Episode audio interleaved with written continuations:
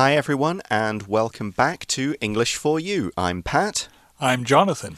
And we're on day two of this month's story article, The Midnight Library. So we started yesterday and we met Nora, who is having a bad time in her life. She doesn't speak to her brother Joe and she doesn't speak to her best friend Izzy, who moved to Australia. She had dreams of music and swimming, but she lost them all. She doesn't uh, have any hope of, of doing those uh, anymore. Mm, and what's worse, she broke up with Dan, who was her fiance. So they were going to be married, but then they broke up. And that's not all. no, she loses her job, her piano student quits, and her elderly neighbor doesn't want her help anymore, so she feels useless. Mm, no one needs Nora. She is very unhappy, and we saw that she takes a lot of pills to kill herself. But the story doesn't quite end there. That's right. She wakes up in a library, and Mrs. Elm, her old school librarian, is there. Hmm, what is going on here? Is this real? Is this a dream? Is it something else? Let's find out by reading through day two of our story, The Midnight Library. Reading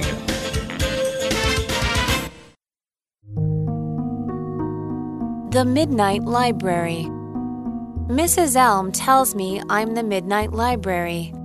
All its books contain lives I could have lived. Mrs. Elm says I can try on these lives to see how different they are. So, first, I choose the one where I married Dan. I learn we've opened a pub together in rural England. This was Dan's dream, but seeing it come true, I realize it's not great. Our relationship has many problems.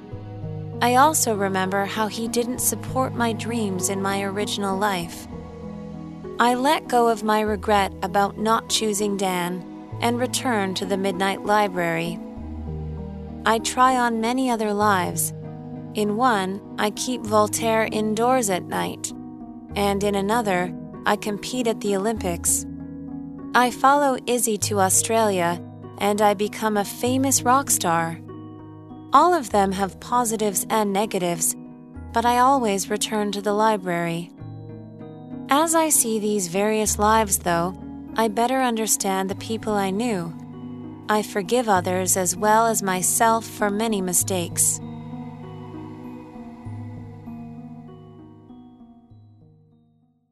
Okay, so our article says Mrs. Elm tells me I'm in the Midnight Library. So mm. we don't know why Mrs. Elm is there or how she got here, but hopefully we'll we'll find out as as the story goes on. Yeah, the the name Midnight Library, there is significance to this.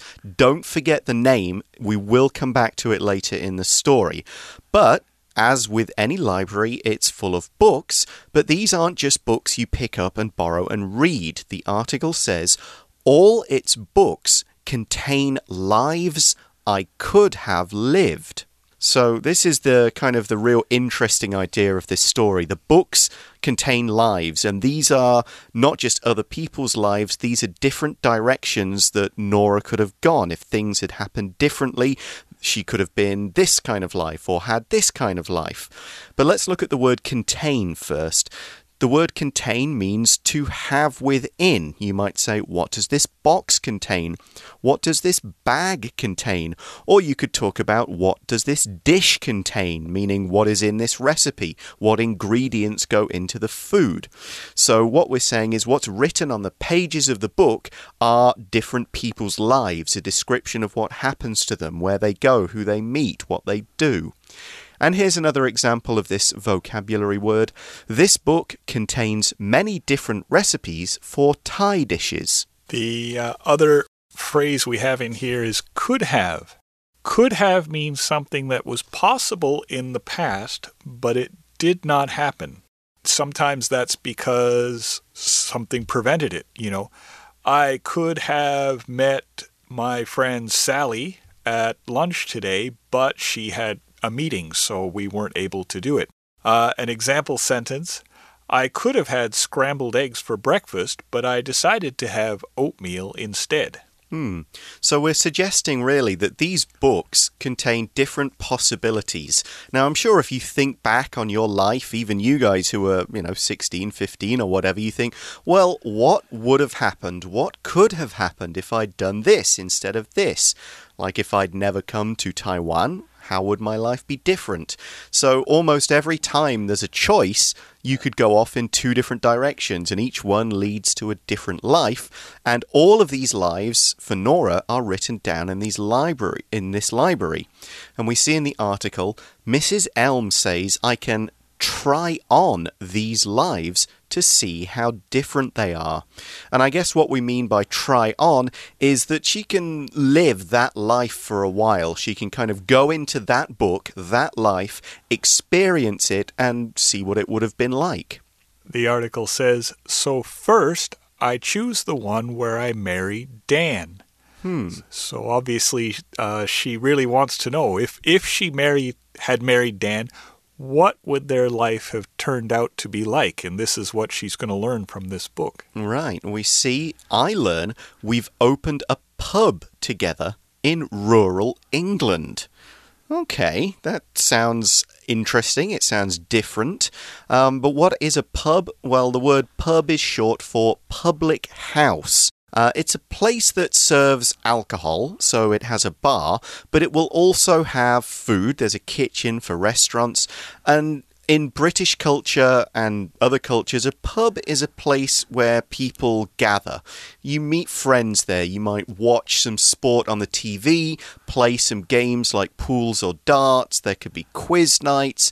You sit around and chat with your friends and catch up. It is a house for the public. You kind of all go there. And yes, you can have a drink there, but it's not just like a bar where there isn't much else going on it's a lot more stuff going on in a pub. And in British culture, it is kind of the centre for a lot of social activity. So here's an example. The three co workers often go to the pub on Friday night after work. When uh, I went to England uh, many years ago, I made a point to visit as many pubs as I could, and yes, it was quite a quite a good experience. Mm, we've got one of the oldest pubs in the world in my hometown. Oh. Apparently, it was built in 1189. Oh my goodness! That's what they say. um, but it is inside a cave under a castle, so you know it's got that. Yes. But this is a pub in rural England. That's right. Rural is like the countryside, or the opposite of a big city. So if you live in a small place where there's not very many people, where they have big houses and there's lots of space between uh, where people live, that would be a rural area. Uh, here's an example sentence The rural village has only one bus stop with a bus that comes every hour. Hmm. The opposite would be urban. That means mm. in a city. So this is the life that uh, Nora and Dan led, living together and opening a pub. And we see this was Dan's dream, but seeing it come true, I realize it's not great. So, this was Dan's dream and it came true. He always wanted to open this pub, and we use the phrase come true to mean it really happens. And we often use it to talk about our dreams. This is a dream come true. What I wanted actually really happened. So, it's great for Dan, but not so much for Nora. That's right. She realizes it's not great. To realize something means to become fully aware of it and clearly understand it. Uh, for example, Jack couldn't understand what was wrong with his cat. Then he realized that it was hungry. So she realizes that maybe her life with Dan is not the the the happy ending that she thought it was. Hmm. It is hard work running a pub, and if you're in rural England, there is not that much stuff to do. So, if you were used to a busy, exciting city life, a rural pub is, is kind of not quite what you want. And we see in the article, she says, Our relationship has many problems. So, a relationship is how two people are connected. Jonathan and I are co workers and we're kind of becoming friends as well as he's been here getting longer. But usually, when we talk about a relationship and two people are saying this is our relationship and having problems, it's referring more specifically to a romantic relationship, you know, between a boyfriend girlfriend, boyfriend boyfriend, husband wife, whatever. Uh, it's that kind of relationship. So we could say Tony was in a relationship with Amanda for three years before they broke up. So they had a romantic relationship, they were a couple, they were dating. And Nora's saying that the relationship she has with Dan, even though they're married, it has problems. That's right. The article says, I also remember how he didn't support my dreams in my original life.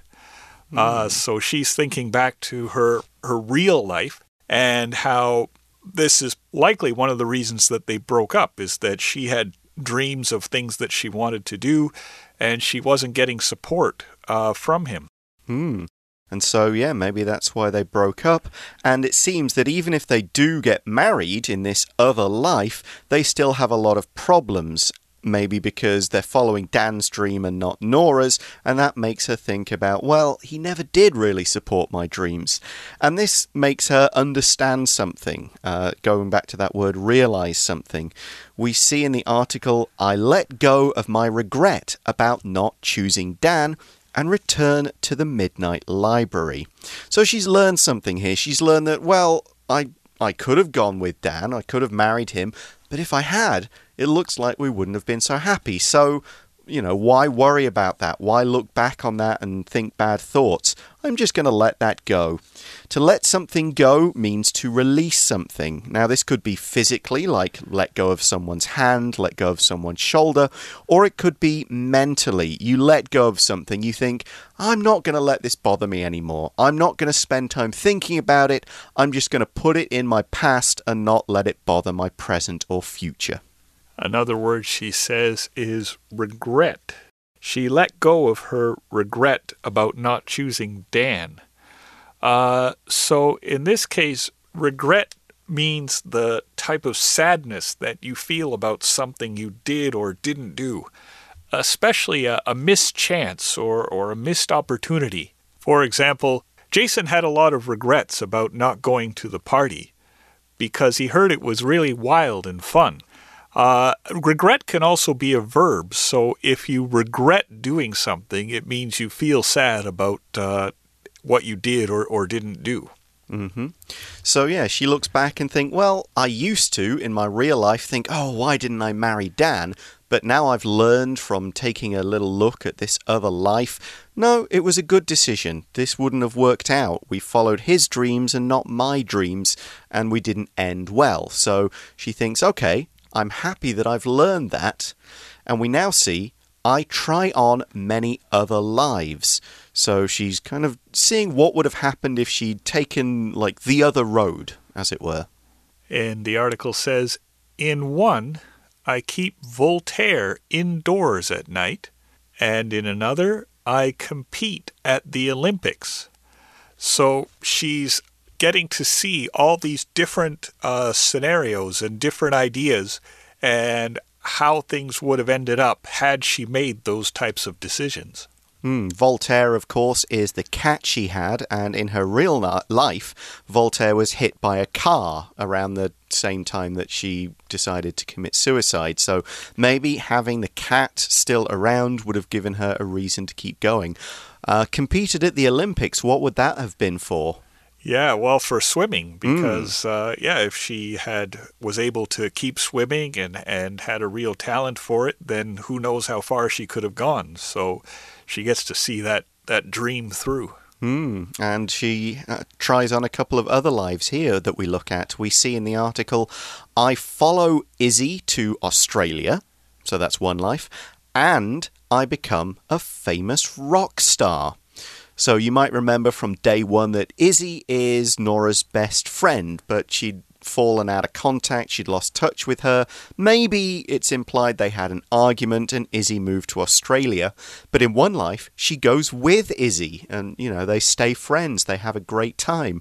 And we also remember that she was in a band with her brother Joe when she was in her 20s or when she was younger.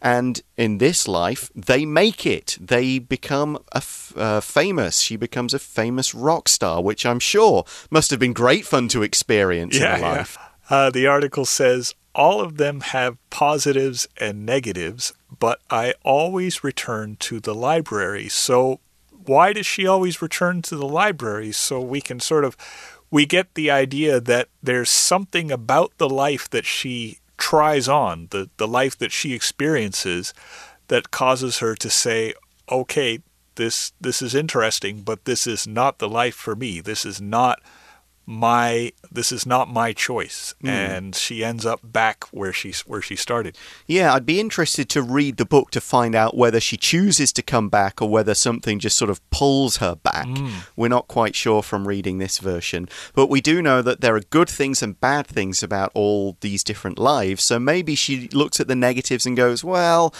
this is good, but this one has got the negative sides as well. And understanding those positives and negatives can be a good thing. The article, or Nora says, as I see these various lives, though, I better understand the people I knew. So we saw earlier how she got to kind of learn a bit more about Dan and how he never supported her. Maybe she finds out more things about Izzy or Joe that make her think, okay, I understand why she moved. I understand why Izzy was angry at me, or I understand why Joe and I fell out. Maybe I understand what I did wrong to cause these things to happen, or maybe what they did wrong, what they could have done differently. Yes, and the article says, I forgive others as well as myself for many mistakes. So in this case, because she can understand uh, the other people in her life and perhaps understand herself better, she learns to forgive. To forgive means to stop being angry at someone for something that they did. You know, this uh, it's it's easy to carry around a lot of anger and and frustration with with yourself or with other people, especially when when things in your life are not going well. But uh, she comes to a point where she can let go of all of that anger and forgive people. Uh, here's an example sentence uh, Pat was angry that I took his sandwich out of the fridge and ate it, but I said I was sorry and he forgave me. Yeah, you forgive me, right? Just, just about, yeah. Buy me another sandwich. It'll all be okay. So we see here that Nora is learning a lot through these different uh, life experiences. Um, but how's the story going to end? We're not quite sure at the moment, and we'll have to come back tomorrow to find out.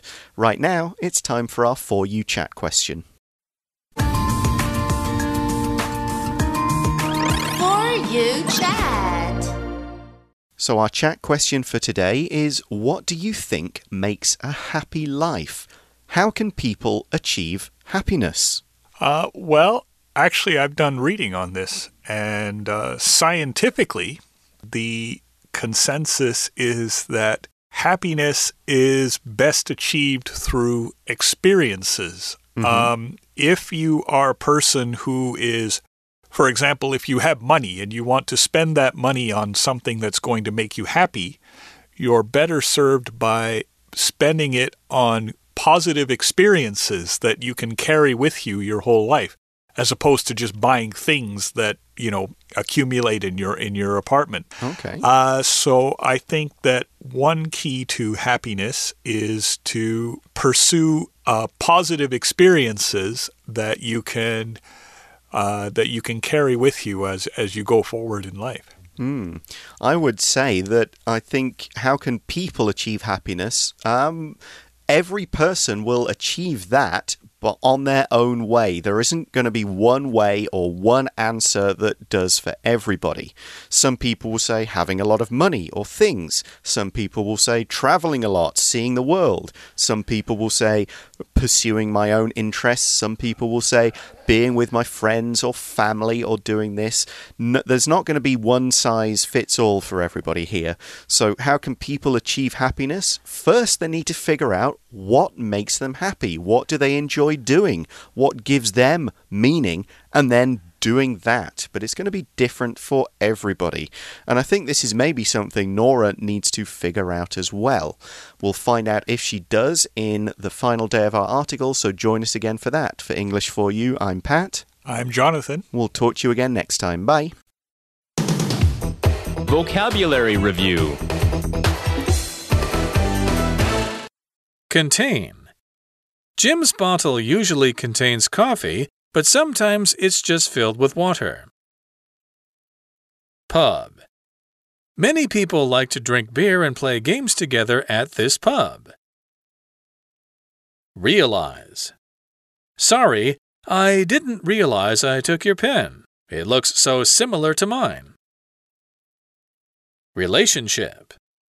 Nathan and Annie have been dating for six months, and their relationship is going well. Regret. I have regret about not visiting the Van Gogh Museum when I was in the Netherlands, but I just didn't have time. Forgive. Robin said sorry to her brother for shouting at him, and he forgave her. 智慧小补帖。 Rural.